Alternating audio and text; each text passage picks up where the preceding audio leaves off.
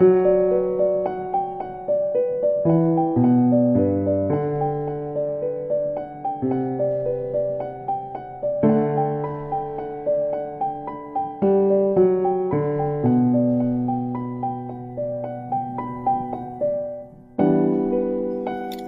大家好，欢迎来到纵身一跃，我是珍妮子。我今天终于请来我的第一位嘉宾，他的名字叫阿白。阿白是我的好朋友，在我有这个播客之前，其实我们就已经约了很长一段时间要一起录个播客了。然后今天终于有幸请来了他。阿白，你要不要简单的给大家介绍一下自己？Hello，终身一月的各位听众朋友，大家好，我是阿白。珍妮子的朋友，然后很高兴今天可以来到这个这一期播客，跟珍妮子进行一个呃聊天儿，然后希望我们聊得愉快，然后希望大家也听得轻松愉快。你今天想跟我们聊些什么呢？我挺好奇啊，就是你开这个终身一跃，主要是想要跟大家聊什么的话题的？嗯，灵魂发问。我这档播客的 slogan 是一起探索自由丰盈的人生，会围绕着。自我探索、探索世界、探索人生更多的可能性。我不想给这档播客有太多的限制，我希望它的形式和内容都是不受限的。我会有一些自己的单口，会去聊一些可能是书籍、电影、自我成长、亲密关系等等。也希望能够更多的去找朋友、嘉宾来进行一个深入的对谈。希望这个播客能够成为一个接口，去连接更多的不同的人。我希望能够去看到别人的人生中更多的可能性，也由此能够进行自我探索。那咱们今天要聊什么？不如我们就可以聊一些关于亲密关系的吧。反正我们平时也聊的比较多这个。哈，是吗？那你最近有没有听到什么？呃，有没有什么亲密关系的困扰啊？对，亲密关系困扰啊，或者是听到一些小八卦啊？八卦。啊，其实，嗯，最近有不少的朋友啊，都是会有跟我说，在关于他们男朋友或者是伴侣，对于他们会有一些关于工作呀、收入方面的要求。就是我不知道你是怎么看这样的问题的，你有遇到过这种情况吗？老实讲吗？对，请对我们的观众坦诚。呃，老实讲，应该是多多少少有听到我朋友这样说过。朋友的故事，对对对，都是听到朋友的故事。你说，就是我觉得这个不分男女吧，就是可能男生或者是女生都有出现过说对伴侣有一些要求的这样子的情况。嗯，对，是，但是，嗯，因为我是我是女生，然后我身边的朋友也都是女性嘛，所以听的更多的是说男生对于女生的一些要求。就是很多女生在恋爱中常常会有去迎合男生标准的心态，比如说男生希望他更加优秀，工工作上表现的更加的好，然后收入更加高。我觉得这种就是这种现象还是比较常见的，你觉得呢？你觉得是什么原因会导致这样子？我觉得这个问题是不是跟我们所在的城市有关系？因为我们可能听众们都知道说，呃，珍妮子是在深深圳嘛。然后，在一个这样子如此卷的一个城市，其实大家的压力就是优秀人才聚集的城市，其实大家的压力都非常大。所以大家不仅是对自己有一个高要求，其实也希望伴侣是一个非常优秀的人，然后大家就可以就是一起去向前冲这样子一个状态。所以可能男生会提出这样子的一个要求。归根结底，还是因为这是深圳是一个压力很大的城市，是吗？就让我想到，有可能是原因之一。嗯，让我想到关于之前有一个关于深圳女孩的讨论了，就是大家觉得刻板印象就是所谓深圳女孩就是搞钱的女生，这其实就是一个刻板印象吧。其实我身边我觉得非常符合这个标准的人其实是很少的。但有一个非常神奇的事情，就是当你不是符合所谓深圳女孩，你没有想要一味的去搞钱，要有一个更高的收入的时候，有些男生可能还觉得。就觉得特别奇怪，你为什么不是一个深圳女孩？可能觉得深圳女孩是他们所认可的标准。你有没有过这样的感受？我没有遇到过，哎，你有遇到过吗？朋友们 告诉我的。哎，所以这些呃男生们他想要找的深圳女孩的特质是什么呢？我猜应该是会搞钱吧。只是会搞钱吗？嗯，就是很想搞钱，可能想要过上物质生活更加更加丰盛的生活吧，我猜。那他们可不可以去找个合伙人呢？合伙人是什么合伙人？跟他一起搞钱的人。嗯，所以其实他们，你觉得归根结底，他要的并不是一段亲密关系，而是说要找一个符合他的标准的人，在他的框架下，在他的要求下的这种？对，感觉看起来、听起来不像不像是找亲密关系，像是在找一个包含了这个男生所期待的所有的所谓的优秀特质的一个这样子的人。那你觉得，除了就是刚刚说的，因为我们生活在像深圳这么高速发展、非常卷的一个城市之外，还有什么原因导致女生会不停的去迎合男生所提出的所谓优秀的标准呢？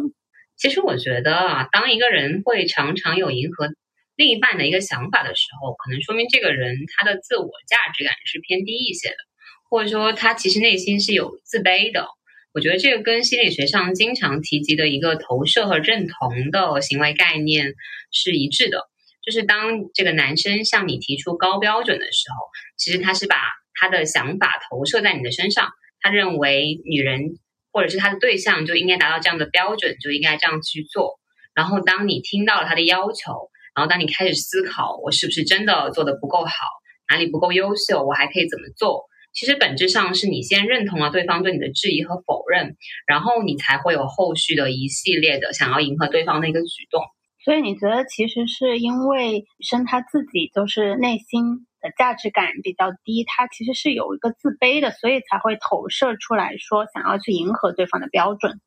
对，我觉得是有两个层面嘛，就是一个投射和一个认同，就是。男生他为什么要去提出这样子的高标准和要要求？然后我作为一呃一个对象，一个女生，我是不是要去接受他对我的这样子的一个价值上面的认呃认定？嗯，其实我觉得哈，就是你刚刚说男生为什么会提出这样的要求，然后女生呢又为什么会去认可这样的要求？其实我觉得有很大一部分原因是因为就来自于我们的教育吧。我们从嗯上学的过程都会让你觉得。你成绩很好，你很优秀，就会得到他人的认可，你会得到别人的表扬，就会导致一个人他从小开始的时候，他价值来源就来源于别人对他优秀的一个认可。那么呢，他就会拼命的去追逐这个东西，其实它就会形成了一个循环，说哦，我表现的优秀，然后会得到认可，然后我再不断的又去表现的优秀，然后再去得到认可。对，我觉得这个，呃，如果说从小大家都是从这样子一个教育的体制里边出来的话，其实是可以被理解的。但是这样子的模式是否能够适用在亲密关系里边，可能又是另外一个话题吧。嗯，觉得有道理。因为我们在平时像以前在读书的时候，你会有一个评价的标准，就是你的成绩嘛，你的排名。那么的话，这是可以说，你的成绩越高，你的排名越前，你就是越优秀，越能够得到认可。那在亲密关系里面，是不是说真的是 你的工作越好？但是什么叫做工作好，其实又是另外一个话题了。就是那你收入是不是越高，那你就越能得到所谓的优秀，然后得到认可呢？我觉得这其实有一点过于的过于的功利和机械吧。我觉得这是不能够在亲密关系里面去评判的一个标准。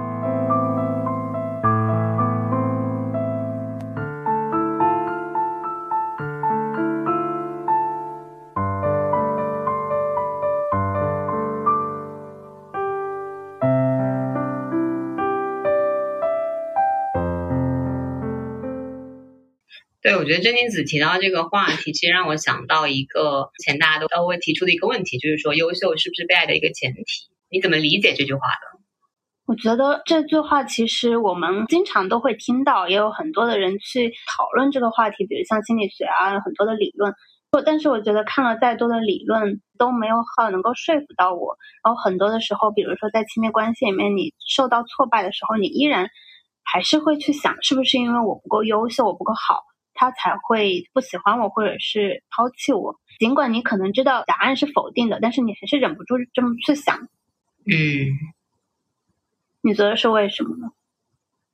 我觉得这个就是跟自身对自己的一个价值的认可程度吧。就是如果换做呃一个女生，她是对自己的价值非常认可，她是非常自信的话，她其实反倒会反问这个男生说：“为什么你会提出这样子的问题？我不认同你，嗯你的这样子对我价值的一个判断。”他就不会不会进一步去想说为什么我啊、我是不是真的不够优秀？嗯，就是我觉得当对方说出一句话，然后你你有感觉好像被攻击到，或者是你开始反思的时候，其实可能说明对方说的这个话达到了你内心里边自己也认同的那一部分。嗯嗯，我觉得这可能也是刚刚所所说的一个投射，就是你觉得别人，所说的这个，可能你也有一定程度的认可对，，是的，你也觉得说，哦，可能真的是因为我不够好。但其实我觉得最纠结、最挣扎的部分，可能也是，就是你也不完全认可他，然后你一部分呢又觉得，哦，可能是我不够好，然后有一部分呢又觉得他凭什么这么要求我，他自己好像也好不到哪去，所以就可能会在不断的这中间去，在这个矛盾之中挣扎。我觉得这个比较普遍吧，应该，因为我们都是只是正常人而已，可能很难有那种就是嗯比较完全不在乎外界的一个评价的一个状态。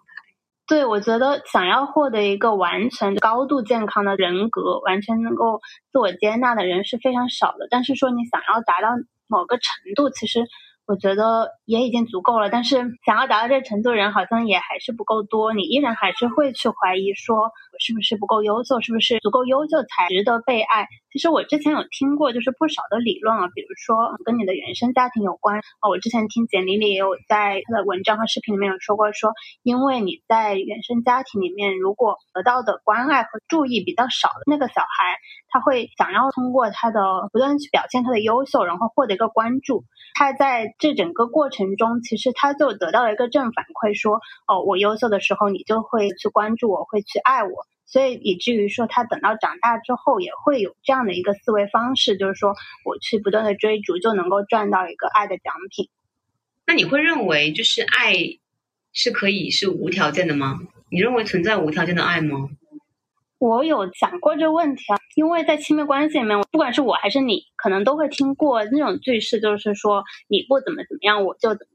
如果你怎么怎么样，我就怎么怎么样。就所有的这些，可能就是我爱你，我跟你在一起，这些都是带条件的。这个条件可能是说，如果你优秀，如果你怎么怎么样，你有，如果你有一个更好的工作，多的接受一个信息都是是有条件的。所以我其实还没有想清楚，如果亲密关系是一个很狭隘的说男女关系的话，是不是会有一个无条件的爱？其实我现在是打一个问号的。但我觉得我对我的猫是有无条件的爱的。有一次我看着它自己在玩，在自己在舔毛，我突然涌起一股柔情，就很希望它能够一直这样开开心心、健健康康的。我对它没有其他的任何期待。以前我有个朋友问过我说：“你为什么会这么喜欢你的猫？它又不黏你，它也不能像狗子一样跟你互动，也不能像小孩一样以后会给你任何的反馈，给你所谓的回报。”我当时就觉得非常的奇怪，为什么对它会有这样的期待呢？我对我的猫从来没有过这样的期待。我当时想，这应该就是无条件的爱了。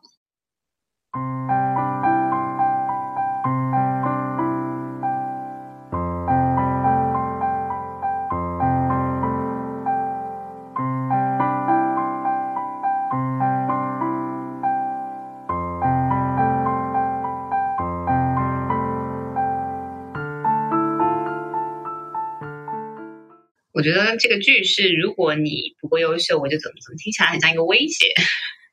对，就是有一种你在被审视和 被强迫的感觉。他给我一个很不舒服的感觉，就是我在被审视，我在被评判。我觉得我认可你这种想法，我是觉得有无条件的爱，但是目前为止，我觉得可能我理解的无条件的爱，应该是从父母那里感觉出来的，就父嗯从父母那里得到的。我觉得如果是男女这种亲密关系之间的爱，其实可能需要一定的时间，可能才会进阶到说是无条件的，就是可能初期都是有条件的。嗯嗯，我有点认同。当然，这种条件是包括多样，不仅是你的优秀啊，或者是还有你的性格啊，然后大家的相处啊，其实可能都是一个互相有供需的一个关系吧。我觉得嗯，是供需，这不是个条件吗？是个条件啊。所以我说，我认为就是男呃男女之间的这个是有条件的爱，嗯起码在初期。嗯，那，我这个想到之前看了一个文章，他说，呃优秀。就可能说优秀包括了长得好看，然后条件所谓的条件不错，优秀它是一个吸引的前提，但并不是爱的前提。就是说你看起来很好看、很闪亮，你是会吸引到人的。但是你吸引到之后，嗯，两个人是不是能够真的进入一个亲密关系，然后真的能够相爱，我觉得是两回事。是的，我觉得是的。哎，这正好是就是你之前说的，对，我之前呃看到那个有一个心理咨询师啊，丛飞丛他说了一个。应该是他吧，就是他书里面写了一句话，我觉得挺，我觉得说的挺对。他说，其实优秀是在我面前，我感觉你很好，我很羡慕你。然后，但是亲密是在你面前，我感觉我很好，我很舒服，然后我成为了真实的自己。所以，我觉得优秀跟亲密其实是两个层面的一个内容，并不是它优秀并不是被爱的一个前提。嗯。还有，其实我想要表达一下，就是说，当然，因为我们我们这一期的播客，其实可能是更多是从一个女性的角度去去讨论这个亲密关系啊。但是，我觉得可能这个所谓的优秀是否是被爱的前提，或者是说你的对象给你提出要求的时候，你是否要去满足这个要求，其实不分男女的嘛。嗯。所以，我觉得有时候当对方去要求你的时候，其实我觉得这更有点像是一种 PUA 耶，就是。因为我会觉得，从女性的角度啊，我会觉得，在这个一线城市的女性，其实我我们常常会觉得说，遇到一个稍微就是呃可以交往的对象是不容易的。就是我理解主要的原因，是我觉得在一线城市，呃，起码我看到的很多女性是非常优秀的，但是跟女性水平相当的男性的比例很少。我不是说女性的，呃，我不是说男性的质量不好，我只是说。就是从数量比例来说，它的确是比较少一些的，所以导致这个男性可挑选的对象的基数就变得很大。所以，如果这个女性在社会的舆论之下，她会觉得她要进入一个婚姻关系的话，她必须去选择的话，她她就需要在这个女性的群体里边卷起来。嗯，她需要就是很优秀才可以被选择这样子，因为男性是从这么大的基数里边反反复复挑来挑去，然后挑出了一个很好的。你，嗯，所以我觉得，就是因为男性可以从这么多人中反复打量比较，然后，所以他们就很容易发出说，哦，你不怎么怎么，我就怎么怎么，因为他们看到很多女生都很优秀啊，那你可能从，嗯，呃，这就是普信男吗？他们自己这么普通，但是他们很自信啊，他们很自信的可以去挑选不同的人，但是就为什么他们不会说也也去满足女性的要求呢？我觉得也是有了，我们不可以以 偏概全。我觉得还是有一些男男性一部分是吧？对，非常尊重女性啊，或者是呃会就是比较平等的一种考虑。但是我觉得可能 就是我觉得他们可选择的对象太多了，所以所以才会导致他们所谓的普性吧。嗯，我觉得就是很多女生都会有一种好学生的思维吧，就是他们会习惯的去证明自己，证明自己很优秀，去自我证明。但是好像这样的男生是不是比较少？男生也会啊，只是说我觉得男生他可能比较少在亲密关系中，嗯，去花精力，所以他的这种模式是体现在他们的职职场上。嗯，所以可能男性在职场上他花的精力很多，然后他也是这样子不断的去证明自己的优秀。但我觉得也不能这么说，现在很多的女生也会在职场上去去证明自己很优秀啊，证明自己足够厉害。我觉得这样的这样的女生还是很多的。对，所以我觉得女生更厉害。没有啊，我们就从女性的角度去说这个话，因为我觉得女性可能她承担的责任会多一些，比如说男性。我觉得到现在的社会还是一样，就是说，其实社会对于男性的要求是说，你的工作是要做得很好，你要去呃赚钱这样子。但是其实还是没有对男性，比如说你要在家里付出多少，你要在这个亲密关系里面投入多少精力有一个要求。但是对于女性不一样啊，就是女性现在肯定是同时要在外面去职场上面打拼，然后但是其实家里边的责任可能在这个，我觉得在这个社会的大环境下还是。预期是女性去承担更多的一个家庭养育的角色吧，所以我觉得女性是更加不容易的一个群体。对，我很赞同你刚刚说的这一段啊，都是我觉得是这一部分的男性，他其实是伪女权啊，就是他是打着说呃女权想要男女平等的这样的一个名号来要求女生，要求女生她的呃收入、她的工作要跟我一样，跟我。就是跟我持平，但是呢，又希望你能够在家里面去承担更多的责任，希望你是一个所谓的贤惠的妻子，上得厅堂，下得厨房，还要外面赚钱，很多，对。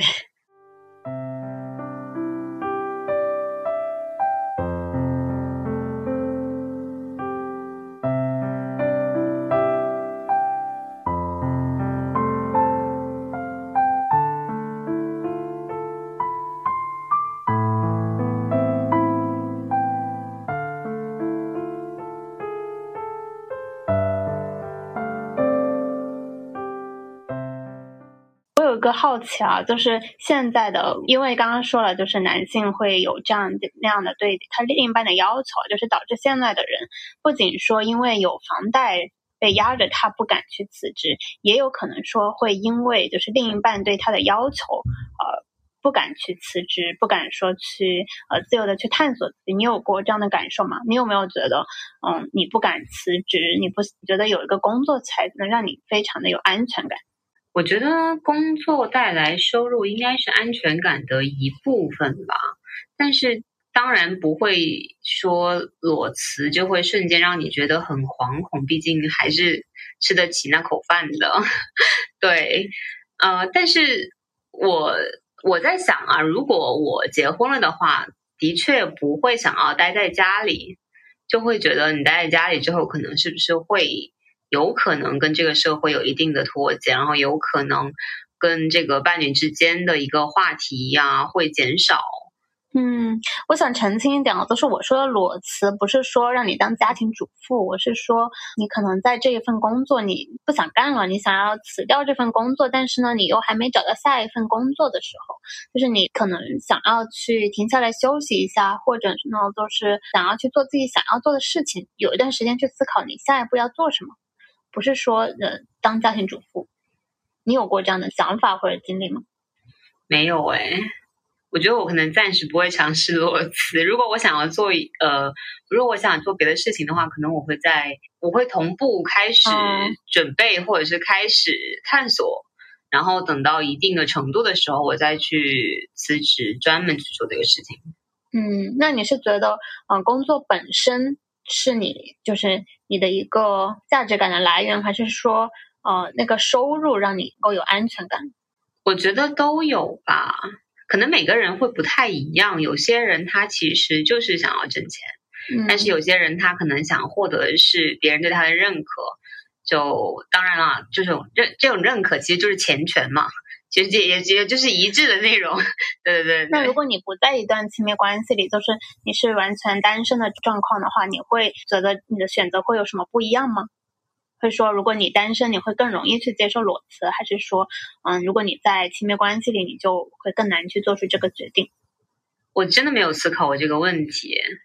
但是我在想，可能有很多种可能性嘛。如果是以单身的话。就刚才我也说了，就是咱也不缺那口饭吃，所以我觉得裸辞也不是说不可以。如果是在亲密关系中，如果你的呃你的对象是支持你去追求一些东西，或者支持你休息的话，我觉得可能有他这种鼓励啊，或者是有他这种后盾的话，你会觉得你可能会更勇敢去做这件事情吧。嗯，你你觉得除了工作之外，你有什么其他你想要去做？就是说，如果你现在嗯完全已经实现了。就很俗的那个财富自由啊，就是你不用为了那口饭去奋斗的时候，你觉得你还会做你现在的工作吗？如果不做的话，你会做什么？我觉得我应该还会做我现在的工作。看来你是非常幸运的那个人了，很喜欢你的工作是吧？也没有啦，只是因为可能我暂时没有想到说可以呃长期去做个另外的事情，暂时还没有想到而已。你之前不是说你想学心理学之类的？哦，那那跟你聊播客，就是就是来来就是众生医院跟大家聊聊天儿，其实也是实践的一部分嘛。就是可能到某某积累到某一定程度的话，我再去做一些其他的拓展，这样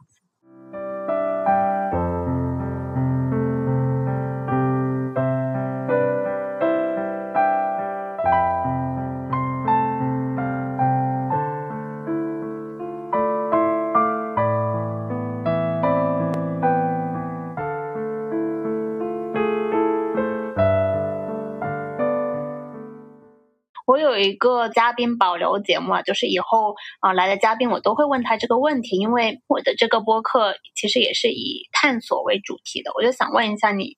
以前有过就是自我探索或者去探索这个世界的一些呃行动吗？就是一件很小的事情也可以，一件大事也可以，就是能够让你觉得呃去探索你自己人生的其他的更多可能性的事情。嗯，如果说是探索的话，其实刚才珍妮姐提到，就是可能我对心理学比较感兴趣，然后其实我后来发现，我其实是对人的一些呃人的内在或者是人的反应比较感兴趣。所以其实我之前也尝试过心理咨询，嗯，然后我觉得这是一个自我探索非常适合的一个方式。嗯，你可以大概的讲一下你心理咨询你所学习探索到自己的一些东西吗？我们可能可以就是单开一期去讲讲你啊那个心理咨询的经历，但是你可以现在大概说一下你这个就是自我探索一个经历吗？嗯，其实我觉得我。进我尝试心理咨询是有契机的，就是我之前曾经有一段时间是状态比较低迷的，就可能受到在职场上和在情感上都受到了比较双重的打击。这在这种契机下，我是去尝试了心理咨询，嗯，然后当时的话状态就调整回来了。然后后来，后来我就觉得这是一个非常有趣的事情，然后我就开始了一个比较长时期的一个这样自我探索的一个过程。然后我后来觉得，其实你在这个社会上，你面对很多的人，其实这些都不太重要，重要的是你先去了解你是谁。然后当你去更深入的了解自己之后，你就知道怎么去应对外外面的世界了。就我觉得这是这是对我来说是一个非常有趣的过程。对。很多人现在都说看心理咨询师就是一个心理的健身房，所以其实定期去看，嗯，就是跟心理咨询师聊天，你是觉得一个呃心灵按摩和就是心灵健身的这种感受吗？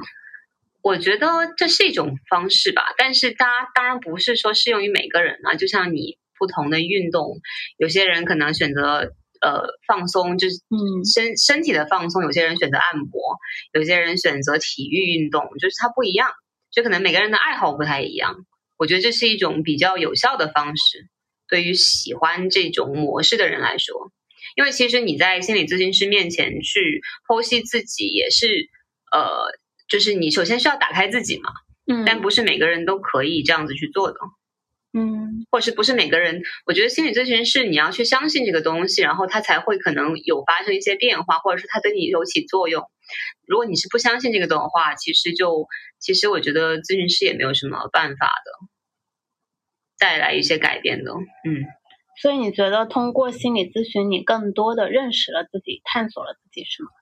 是的，我觉得我对于心理咨询的认识，说其实心理咨询师。他并没有想象中的这么神奇啊！嗯，我觉得心理咨询师，我觉得最好的心理咨询师，其实他就是像一面镜子一样，他可以从不同的角度去去反映出你不一样的呃面相面模式，嗯，对，不一不一样的方面。而且，其实，在心理咨询里边，其实它是可以有一个模拟的